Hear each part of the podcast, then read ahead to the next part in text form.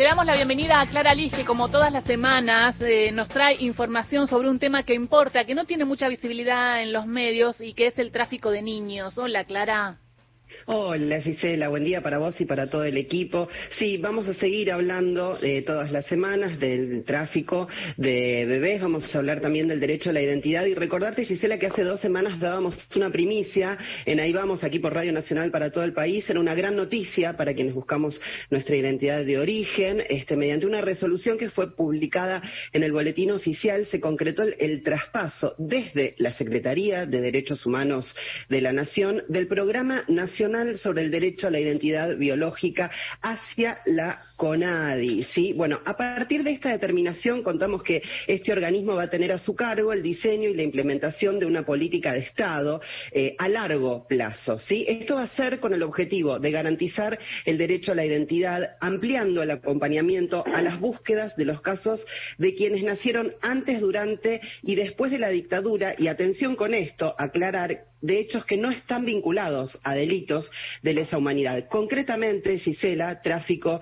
de bebés. Recordar además que CONADI fue creado por pedido expreso de las abuelas de Plaza de Mayo en la búsqueda de sus nietos y nietas apropiados durante el terrorismo de Estado. Bueno, para dar detalles sobre esto tenemos hoy una entrevistada, Gisela. Sí, está Claudia Carlotto, directora de la Comisión Nacional por el Derecho a la Identidad, la CONADI, y le damos la bienvenida. Eh, buenos días, Claudia Carlotto, de este lado, Gisela Busaniche y Clara Liz te saludan. ¿Cómo estás? Hola Gisela, hola Clara, ¿cómo están? Sí, muy bien, muy bien, gracias. Eh, y nosotras muy muy contentas con esta este nuevo programa dentro de la CONADI que hasta ahora tenía la búsqueda de niños eh, víctimas de la dictadura cívico-militar. Eh, y ahora se amplía esta búsqueda. si nos podés contar un poco cómo cómo se llega a esto y qué veían ustedes, ¿no? Porque de muchas presentaciones que había, eh, había mucho tráfico de niños, veían, que no estaba directamente relacionado con la dictadura. Sí, sí, ya desde el origen de la creación de la CONADI, que fue en el año 92, este, una de las primeras cosas que nosotros empezamos a observar es que el tráfico de, niños se entrelazaba transversalmente con eh, los circuitos de la, de la desaparición de niños por razones políticas, ¿no es cierto?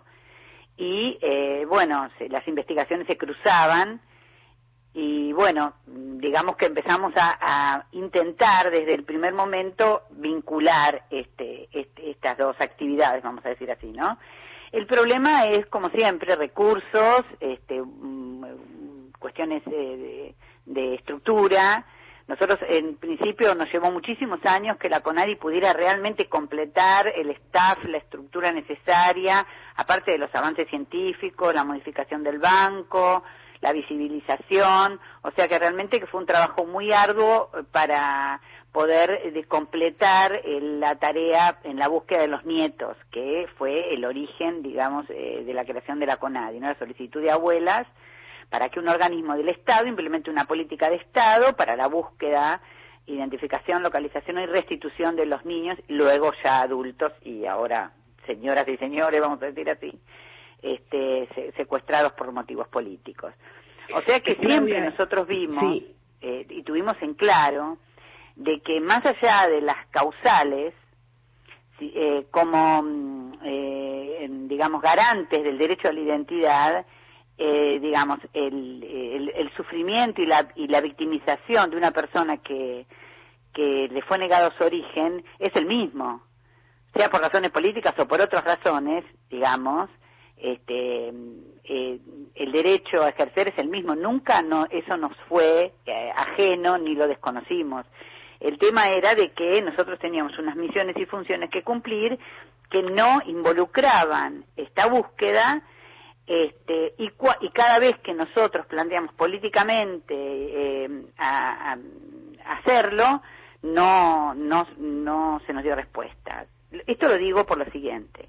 En el, cuando asume eh, Abruj, el secretario de Derechos Humanos, este, Claudio Abruj, eh, que a, la vez era presidente de la CONADI por ley, porque la ley establece así, que el secretario de turno es el presidente de la CONADI, sí. hubo un planteamiento de que de abrir un área, porque ya estaba bastante consolidada toda la tarea, entonces de abrir un área para el eh, eh, para poder investigar los casos por fuera de la dictadura, ¿no? De, de lesa humanidad.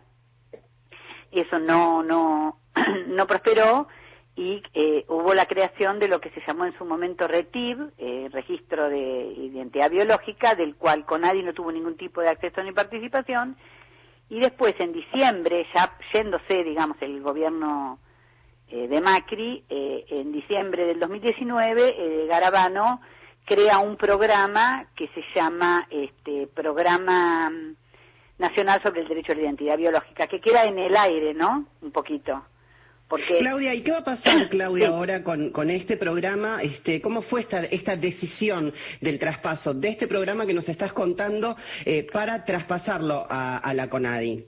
Bueno, no bien sube el nuevo secretario de Derechos Humanos, este, Horacio Petragala, eh, yo le vuelvo a plantear lo mismo que le planteé a Bruj, que considerábamos nosotros que, siendo una comisión de alcance nacional por el derecho a la identidad, correspondía este, que la política de Estado que por fin se debe eh, llevar adelante para que toda persona que en este país eh, haya mm, sido negado su derecho a la identidad lo pueda ejercer, debía este, ser dentro de la CONADI. Para lo cual eh, debía pasarse el programa al área de la CONADI y además dotar de cierta estructura y, recursos, ¿no es cierto?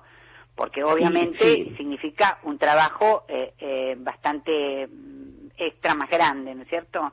Y no es extra, sino que mi idea precisamente es crear una unidad especial de investigación tal cual hay para la localización de, de los niños desaparecidos por la dictadura, esa unidad eh, para la investigación y búsqueda de los casos este, por fuera de delitos de lesa humanidad.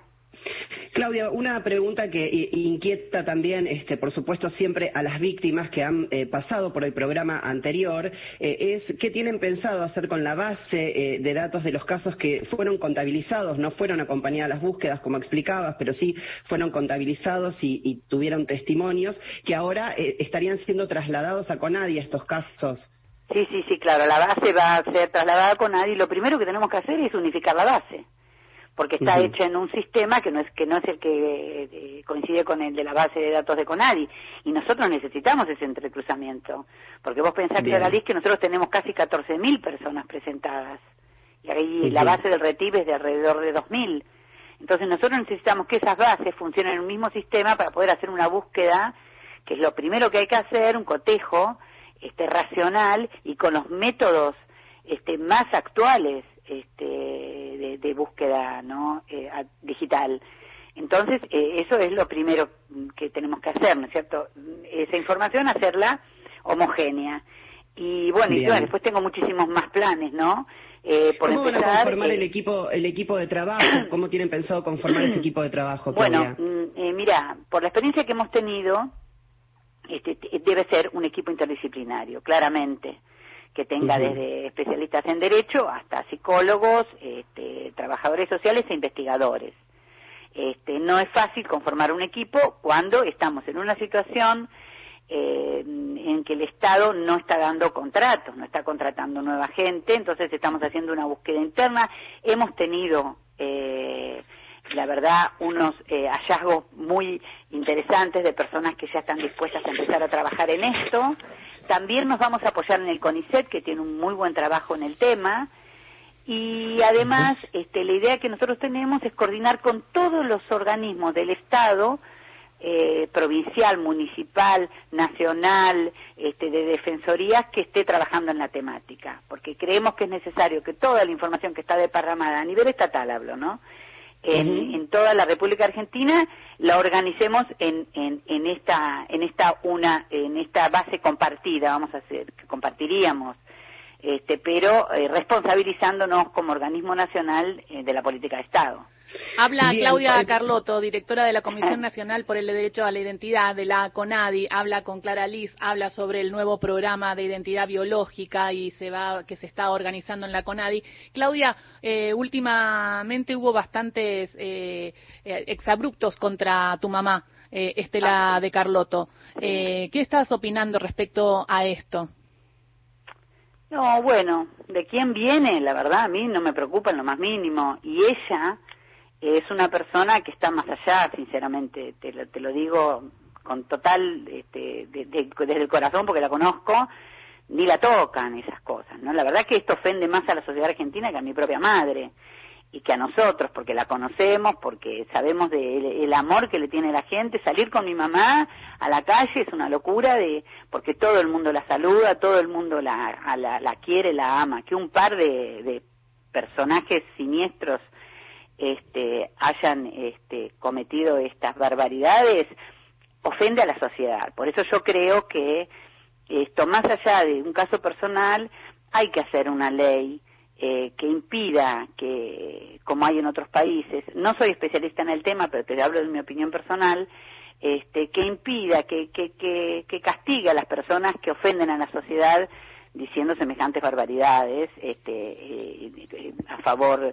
de las dictaduras o en contra, digamos, de los derechos humanos o a favor, no sé, del holocausto, de lo que sea, ¿no? Como hay en el mundo. Pero sinceramente, a mi mamá, lo peor que le, como ella lo dice siempre, lo peor que le podía haber pasado en la vida ya le pasó y estas cosas no la, no la afectan porque tiene muchísimo amor alrededor y, y está muy segura de, eh, del cariño que le tiene la gente y, de, y tiene la conciencia muy tranquila. Eso es lo que pasa también. Ella tiene la conciencia muy limpia. Habla Claudia Carlotto, habla sobre su mamá y sobre cómo la quieren eh, y además habla sobre la, este nuevo plan sobre la identidad biológica. Clara Liz, qué lindo que trajiste este tema a la mesa. Bueno, gracias este, eh, a, vos, Gisela, por este espacio en el programa y además a Claudia, que hace muchos años eh, hablamos sobre este tema. Sé de su buena intención desde hace muchos años, eh, ahora se está concretando. Y para despedirme, Claudia, te habla la víctima. Ahora me gustaría, este, si podés, dar algún mensaje para las organizaciones que hace muchísimo tiempo vienen trabajando y vienen intentando y reclamando, y para los buscadores, las víctimas, tanto madres como hijos, que como vos bien sabés, después de haberte entrevistado con muchos, este, eh, es una búsqueda con mucho dolor. Eh, ¿Cuál es tu mensaje dentro eh, de tu función en este organismo con esta gran noticia? Bueno, mi primer mensaje es que todos saben que yo hace muchos años que me dedico al derecho a la identidad, con lo cual no puedo ponerme en el lugar porque sería soberbio decirlo, pero sí puedo entender perfectamente el dolor y la angustia de la persona que no conoce su origen. Por eso eh, lo que yo pretendo es crear una política de Estado. ¿Por qué digo esto? Porque me parece una falta de respeto encarar cualquier otra cosa en este momento que no sea garantizar una política de Estado que quede y que perdure y que reivindique a todos estos buscadores y buscadoras que hace muchos años, me consta, eh, este, eh, están intentando tener un espacio institucional. Este, por ende, pienso, en mi idea es honrar eso, hacerlo con toda la seriedad eh, y con toda la profesionalidad, pero escuchando a todos los que tengan algo que aportar. Porque pienso que así como las mayores aportantes para la creación de una política de Estado, para la búsqueda de los niños desaparecidos, fueron las abuelas, porque fueron las que sabían qué era lo que se buscaba, cómo, qué se necesitaba, también los mayores aportantes para eh, el diseño de una política de Estado a largo plazo, para siempre, eh, son los buscadores y las buscadoras. Pero esto va a llevar tiempo.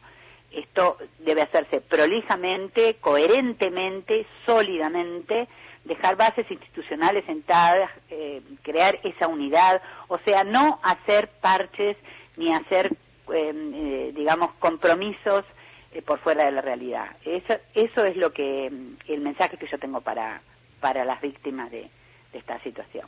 Muchísimas gracias, Claudia Carlotto, directora de la Comisión Nacional por el Derecho a la Identidad. Gracias por esta charla. No, gracias a ustedes.